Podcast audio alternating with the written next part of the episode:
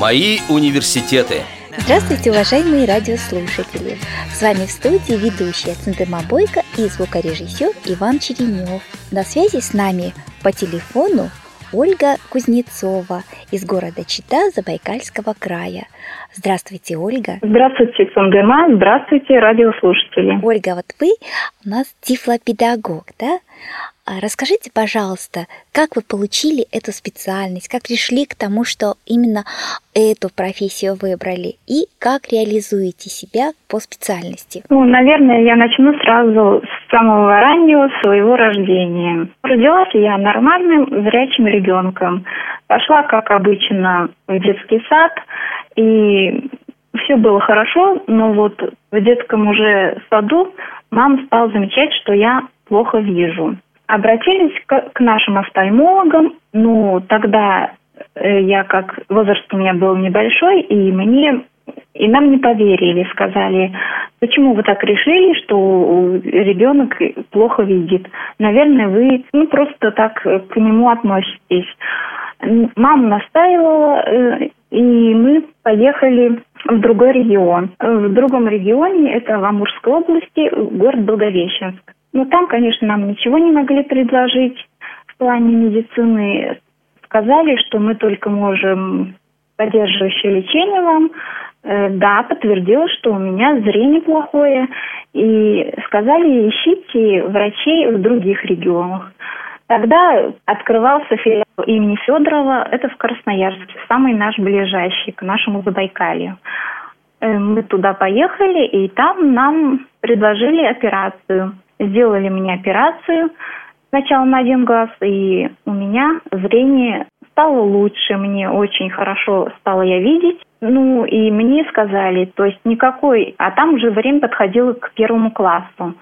Никакой специализированной школы, нужно зрение развивать, нужно напрягать, читать, писать, рисовать. То есть в обычной школе учиться. Ну, раз зрение мне позволяет, тем более мы жили в сельской местности, у нас единственная школа. Я пошла в обычную школу. Школу я начальную закончила нормально, зрение мне позволяло. И в средней школе было тоже нормально, но уже вот в старших классах стала я как-то плохо уже ориентироваться, стала плохо видеть и шрифт, и тетради э, стали мне разлиновку уже карандашами чертить простыми, чтобы я больше, лучше видела. Пока справлялась так. Потом стала даже уже не видеть эту разлиновку карандашом простым, стала писать фломастером и в альбомах. Ну, всякими правдами неправдами школу я закончила. Общеобразовательную, обычную школу. Ну, конечно, было очень трудно. Трудно было вот эта кабинетная система, это для меня было очень сложно. Школа большая, народу много, и переходить из класса в класс я терялась, конечно, натыкалась, смеялись надо мной, дразнили. Ну, все перенесла, все вынесла. А кто же все-таки вам помогал? Кто поддерживал вас? Помогала мне только мама. Она мне, ну и, и папа тоже, они мне и читали все, и, и тогда еще не было никаких диктофонов. Просто по несколько раз, если я один раз там что-то не, не запомню и, и шла из, от одного родителя к другому, то есть а, вот поддержка была только от родителей. А почему вы не поехали в школу-интернат? А вот как раз в старших классах мы поехали в школу-интернат приехали в нашу Петрово-Забайкальскую школу, и уже все устроили меня, все оформили, все, хотели уже меня оставить. Но потом мама э, вдруг увидела, что ей не нравится, как дети живут. Тогда еще не было у них условий, это сейчас школа у них. Э, ну, цивилизованно все, удобство хорошее. Да. А тогда для мамы показалось, что для меня это будет сложно. Хотя мы жили в сельском доме, я все сама дома делала и помогала, и, и, и не знаю, почему-то маме стало мне жалко, и она меня не оставила. А это та самая школа, такая двухэтажная, и вот на, по декабристов 35, да? Да, да, да. Да, И это, это, домики на Мгм, да, да, да, это моя родная школа. Я тоже, я пережила в этой жизни все эти условия, конечно, а, действительно очень э, непростые, особенно э, санитарные, гигиенические, вот это все на улице, э, да. Да, Мама да, была да. права, было сложно. Да, и тогда мы вернулись в нашу родную школу, и я уже заканчивала там последние классы.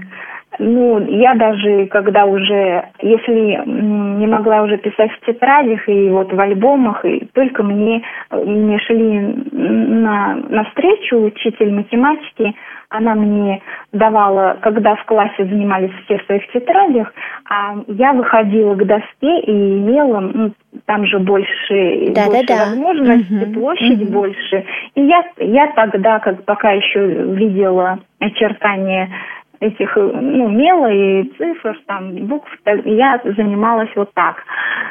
Ну, так я закончила школу. Потом узнала, что есть общество слепых, и вступила. Пришла к ним и вступила. И через какое-то время они меня отправили в Бийский центр. Вот тогда э, у меня все изменилось. Отношение сразу поменялось. Тогда я сразу в Биске я встретила много друзей, во-первых. Во-вторых, я освоила систему Брайля. В-третьих, я ходила строить по городу. В-четвертых, я увидела, что есть еще э, все Такие же люди, и они тоже живут. Да, ну, и у них вс- у всех разные судьбы. И я не одна такая, еще есть и хуже ситуации, и все выживают. И вот этот реабилитационный центр, спасибо, что вот они есть, они помогают.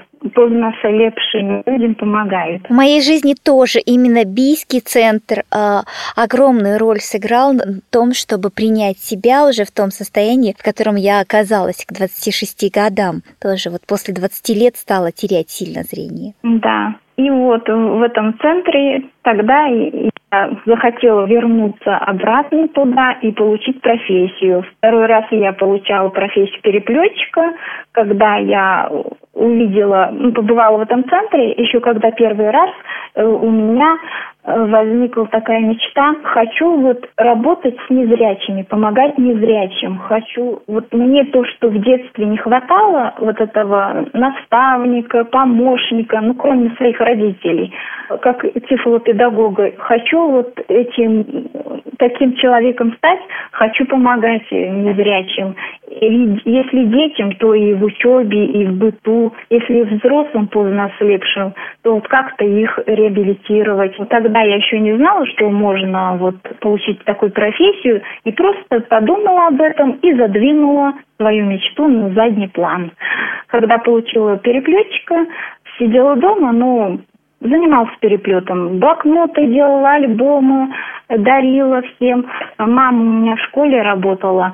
Я к ней приходила в класс, у нее там была своя библиотечка, я им книжки ремонтировала, потом собирала ее пособие э, в общие методички делала переплет, ну, с помощью переплета. В общем, я не сидела просто так, чем-то занималась. Рукоделием немножко занималась, то, что освоила в Бийском центре. А когда была вот во второй раз в Бийске, познакомилась там с людьми, кто-то массажисты, будущие встречались, кто-то уже много лет отработал массажистом и думала, а почему бы и мне массажистом не поучиться, поучиться на массажиста, а может у меня тоже получится, а может быть мне понравится эта профессия. И решила пробивать по России, где есть э, медицинские колледжи, где обучают на массажиста. И вот нашла Ульяновский фармколледж, подала документы, ну и пока ни ответа, ни привета не было, я решила готовиться. Целый год готовилась, и на следующий год еще раз запросила, и тогда поехала, и мне пришел ответ, и вызвали меня, и я поехала и поступила. Отучилась э, в фармколледже на массажиста, и в конце уже эм, проходила стажировку перед сертификатом в конце четвертого курса. Вспомнила про то, что в Санкт-Петербурге. Есть э, университет имени Герцена, где обучают на тифлопедагога. Но все-таки, Ольга, наверное, что-то интересное можно вспомнить из э, учебы в Ульяновском колледже. Вот что-то, наверное, друзья, педагоги или увлечения. Вот а как вы добирались до места учебы? Э, насколько это было? То есть я так понимаю, что вы сначала жили в основном с родителями, да, а потом? Да, да. Меня отвозила всегда мама. Я одна не ездила никогда. Она меня увезет, там оставляет и обратно едет. Студенчество было очень интересное. Я вообще до сих пор вспоминаю, просто э, иногда такая тоска возьмет по этим годам.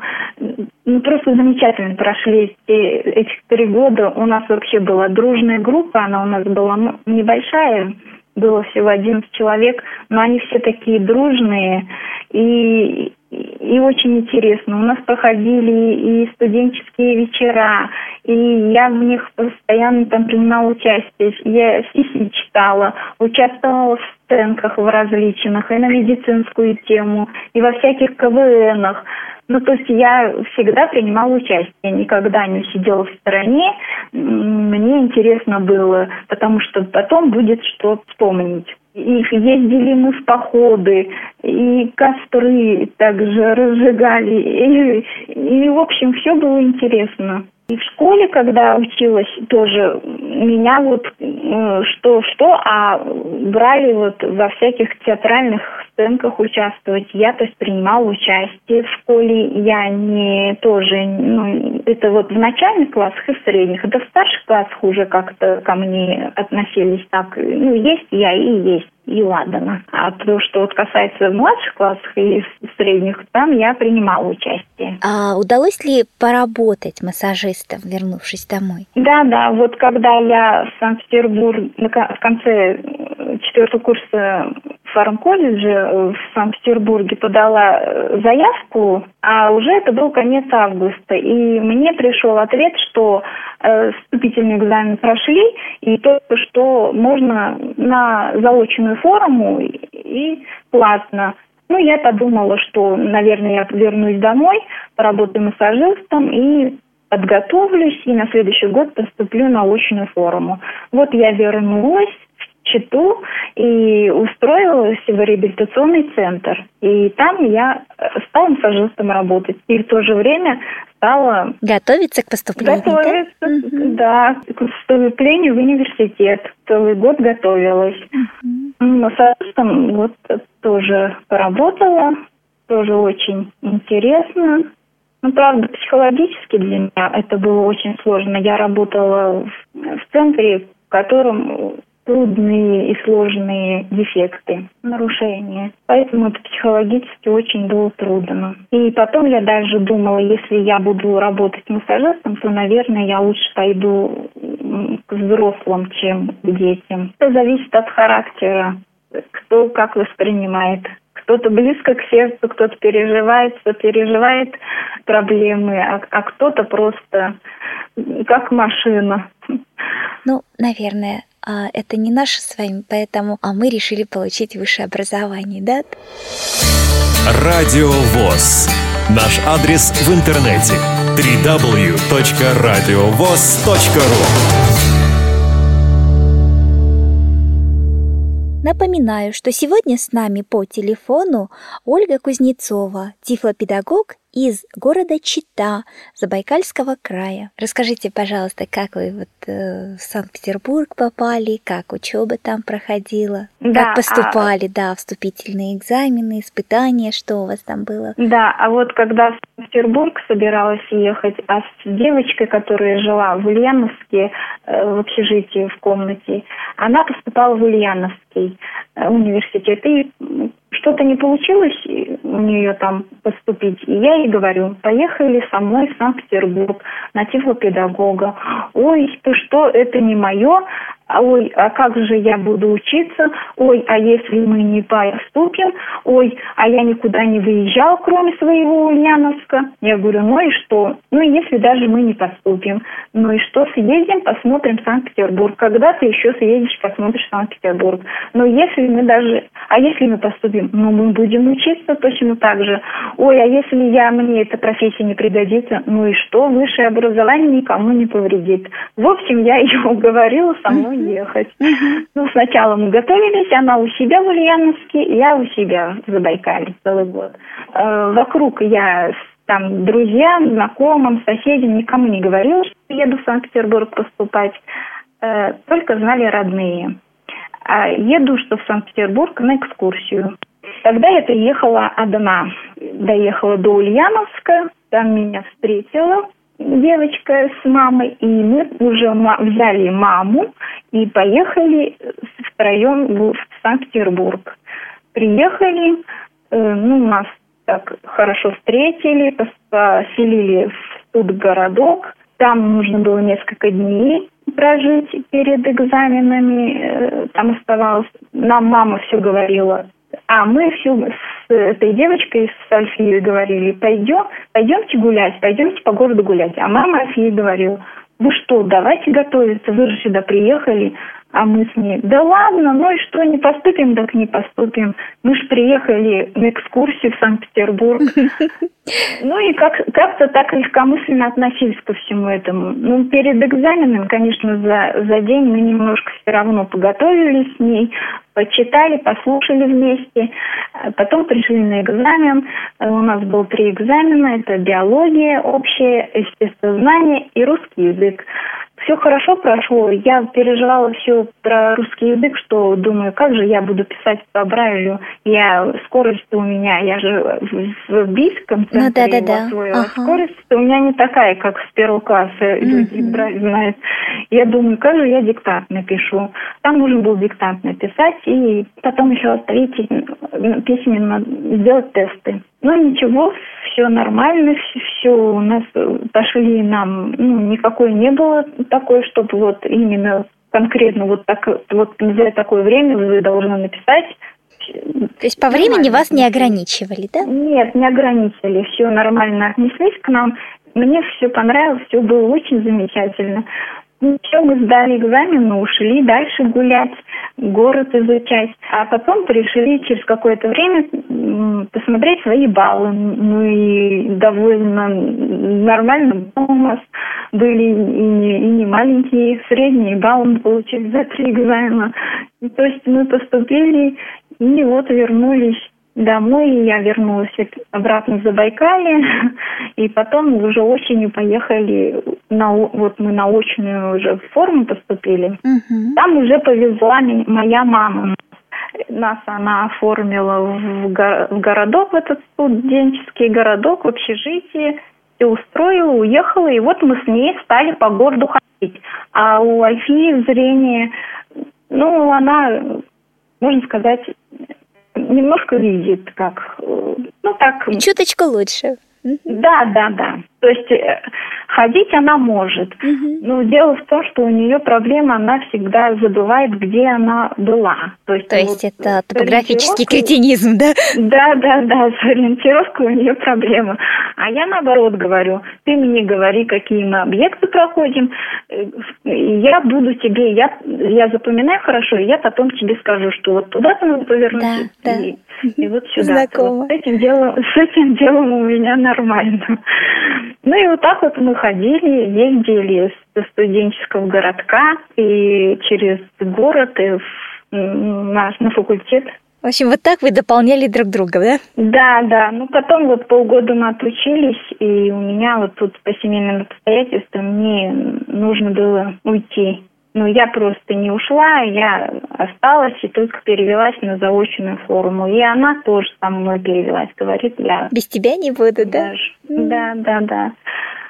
А в университете там, когда пришли, мы пришли, во-первых, все студенты э, после 11 класса, все молодые, а нам уже, э, ну, Афия-то меня младше, но все равно уже, мне, допустим, уже было далеко за 20, ну, ей там чуть меньше. Ну, то есть она-то вписывалась в их возраст, а я-то нет. Ну, и все равно у нас был такой большой коррекционная педагогика, у нас был большой такой поток, из трех групп состоял все вместе.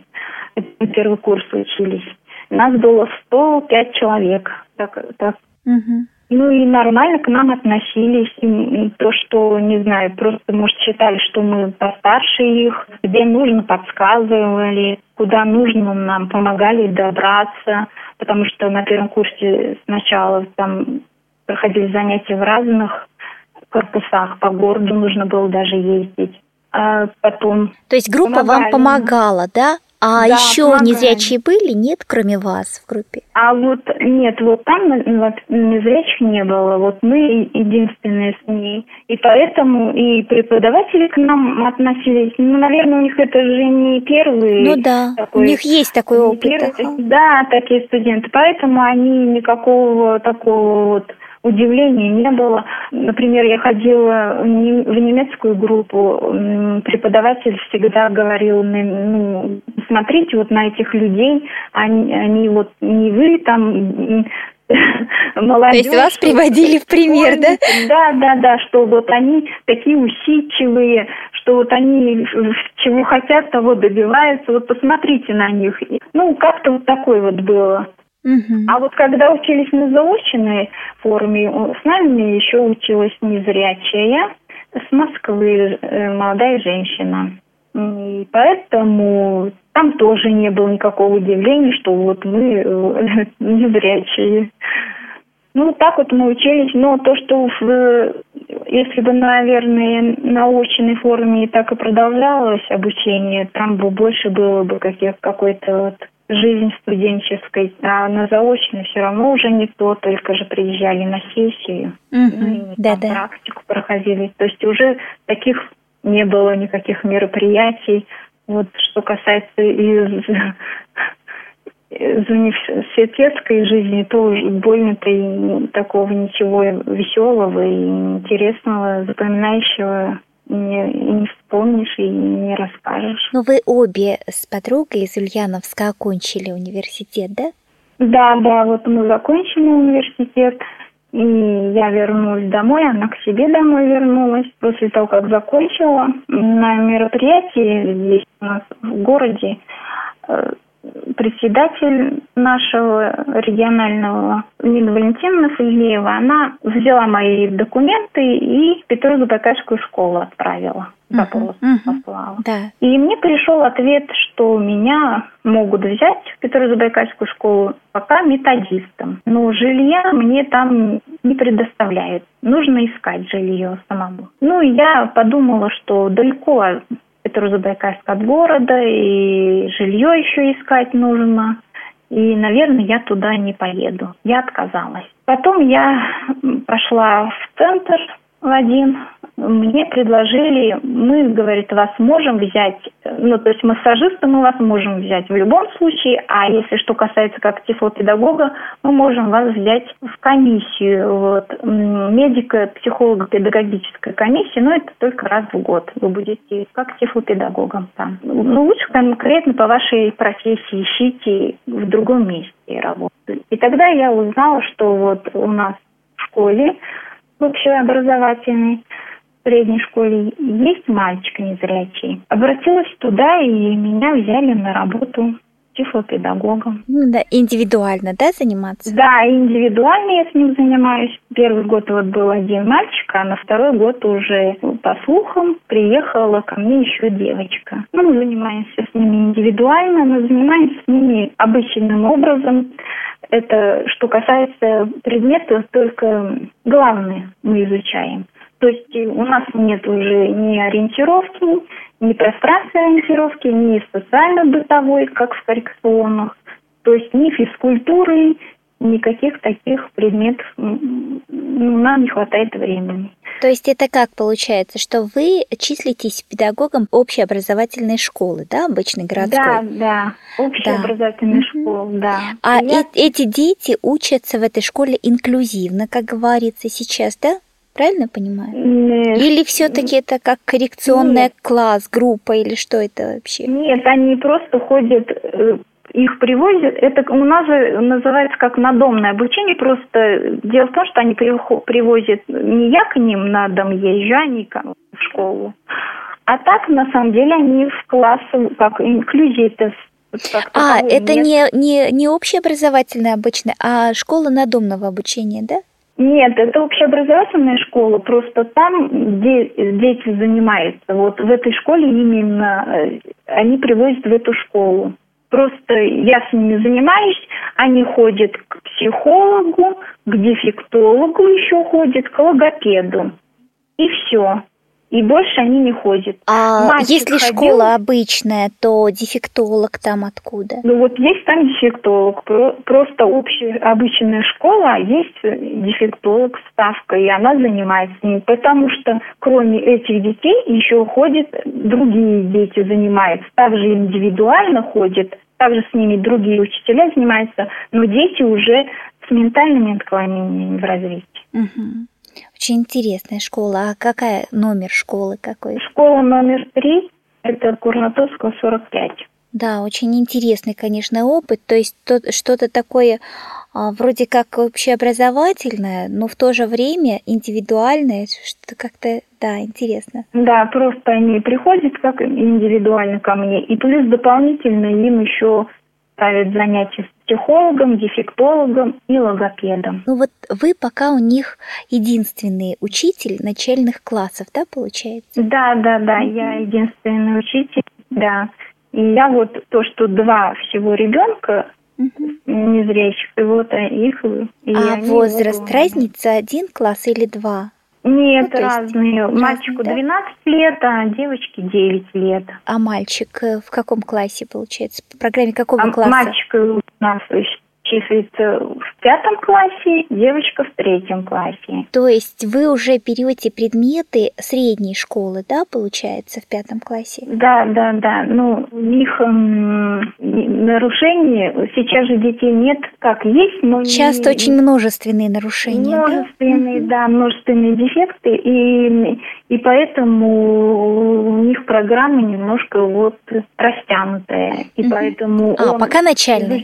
Он числится в пятом классе, а и программу мы изучаем только за начальную школу. А дальше так и будут вести этих детей или что-то планируется а, больше сделать? Вообще вот в планах ничего нет. Вот как пока как есть, так и есть. Угу. Вот мне, конечно, хотелось бы, и я за то, чтобы дети учились в коррекционной школе. Почему? Потому что там они бы получали полное образование. Во-первых, и полное развитие. Во-первых, необходимы предметы по социально-бытовой ориентировке. Мне хочется научить, например, девочку, ну, ну и мальчика, мальчик немножко получше ориентируется, а девочку научить себя обслуживать. Угу. А вот э, у нас не, не позволяет. На это вот часы не позволяют, да? Да, угу. да, да, да. И даже в школе условий таких нет, чтобы как-то оборудовать э, класс. А дети как-то посещают классы, например, если они там по программе, допустим, второго класса, то вместе со вторым классом с детьми, например, какие-то предметы, общие занятия, вот такое есть или нет, только индивидуальное? Нет, нет, только индивидуальное. Угу. Это вот я... когда я пришла в школу, только мальчик посещал вот свой класс, и он ходил на литературное чтение, ходил плюс дополнительно. Uh-huh, Мы с ним изучали, брали, а он еще ходил там окружающий мир, он просто сидел, слушал. А теперь он не ходит туда вообще. То есть вместе не бывают они. Никакой инклюзии не получается нет. Ну, наверное, это уже зависит от того, что у них кроме вот не только один дефект. Uh-huh, Поэтому возможно их посадить в общий класс, даже на один или два урока. А насколько вам трудно, как незрячему педагогу, заниматься с такими детьми? Ведь не все и не всегда вы можете проконтролировать, чем они занимаются, как ведут себя. Ну вот пока сейчас вот на данный момент я на, на будущее задумываюсь, а вот пока сейчас еще нет такого, вот, не встречалась еще, но я уже думаю об этом. То есть проблемы они пока не создавали, да, вам? Да, да, ну потому что с каждым, я стала замечать, с каждым годом э, ребенок растет и развивается, и может быть даже и, и развитие будет совсем не туда, куда хотелось. Пока вот только думаю об этом, что как, как будет в дальнейшем, и даже не могу сказать. Пока справляемся, можно так сказать. А я еще знаю, что вы живете, а, то есть ваши, ваш дом, родители не в самом городе а, Чита, где находится школа, а в, другом а, районе. в э, соседнем районе. Можете ли рассказать, что представляет из себя дорога и как добираетесь? Да, дорога у нас э, это почти 100 километров от э, моего поселка до города. Добираюсь я, ну, к сожалению, к своему и к окружающим, ну, к моим близким, что не самостоятельно сопровождает. Меня вот на работу сопровождает, потому что мне нужно сначала сесть в большой автобус, из него он до вокзала, потом с вокзала мне нужно добраться еще до школы. Так что я одна не, не добираюсь до работы. Вот это вот, наверное, самый большой, большой минус в моей вот деятельности педагогической, то, что я сама не, на работу не могу добраться если бы я жила в городе, по городу бы я все равно освоила маршрут. И то есть я же, как я говорю, я запоминаю, я знаю, где какая улица, куда, где повернуть. А вот так вот, то, что вот эта проблема, что переезд, вот для меня вот это вот такая пока проблема. Но мне кажется, по городу намного проще э, сориентироваться, и люди помогут, чем вот Да, да, я согласна период. с вами, да. А навигаторами какими-то современной техникой пользуетесь? Да, у меня есть навигатор. Я, я говорю, я с ним хожу, но только рядом еще сопровождающий идет. Это страхует кто-нибудь, да, у вас тоже получается? Да, да, да, да. А так, в принципе, опыт э, самостоятельной ориентировки у вас есть, да? Ну да, я, я могу освоить маршрут, если уж так, уж так необходимо, то я могу. А вот как состоялся ваш первый самостоятельный переезд, э, проезд до Ульяновска? Вы говорили, что ранее всегда с мамой ездили, да, в училище, в колледж, а потом э, уже когда а в Санкт-Петербург, когда да, я ездила, да, да, тогда я, я и обратно из Питера тоже когда на сессии ездила одна, помогали люди везде, везде есть добрые люди. даже да. не нужно было, даже мне не нужно было говорить, что вот помогите, я вот не такой бедный, несчастный, незрячий человек, помогите мне. То есть говорить, мне просить не надо было, да? Да, не надо было, они как-то сами шли мне навстречу, и все сразу помогали, и, и везде, и мне всегда помогали. И даже такой был смешной случай. Вот когда я только поехала поступать в Санкт-Петербург, я же ехала одна, а там меня должна была до Ульяновской должна была доехать на поезде, uh-huh. а там меня должна была встретить Альфия. А там у них есть, когда в Ульяновск подъезжаешь с нашей стороны, там первый новый город, у нас там притормаживает поезд, и потом только едет сам Ульяновск. Uh-huh. Через Волгу uh-huh. переезжает и Ульяновск. И вот, значит, напротив э, сидит дедуля, и он мне говорит, доча, я тебе не, ты не торопись, вот мы, я чувствую, что мы сейчас вот по времени подъедем, все уже. Он, дочь, ты сейчас не торопись, я тебе помогу, сумочку вытащу, все поставлю как надо. Я говорю, хорошо, хорошо. Сижу, я говорю, не волнуйся, меня должны встретить. Ладно, мы, значит, подъезжаем к этому новому городу, поезд притормаживает, Дед берет мою сумку, берет меня за руку и вы, выводит меня в этом новом городе. А я смотрю, что ну вообще это очертание здания совсем не то. Тут какая-то какой-то пустырь, пустырь. Я проводнику говорю, так это же не сам Ульяновск, это же, наверное, еще новый город она. Да, да, да. А поезд уже все, уже все на парах. Я говорю, так я же не здесь, выхожу.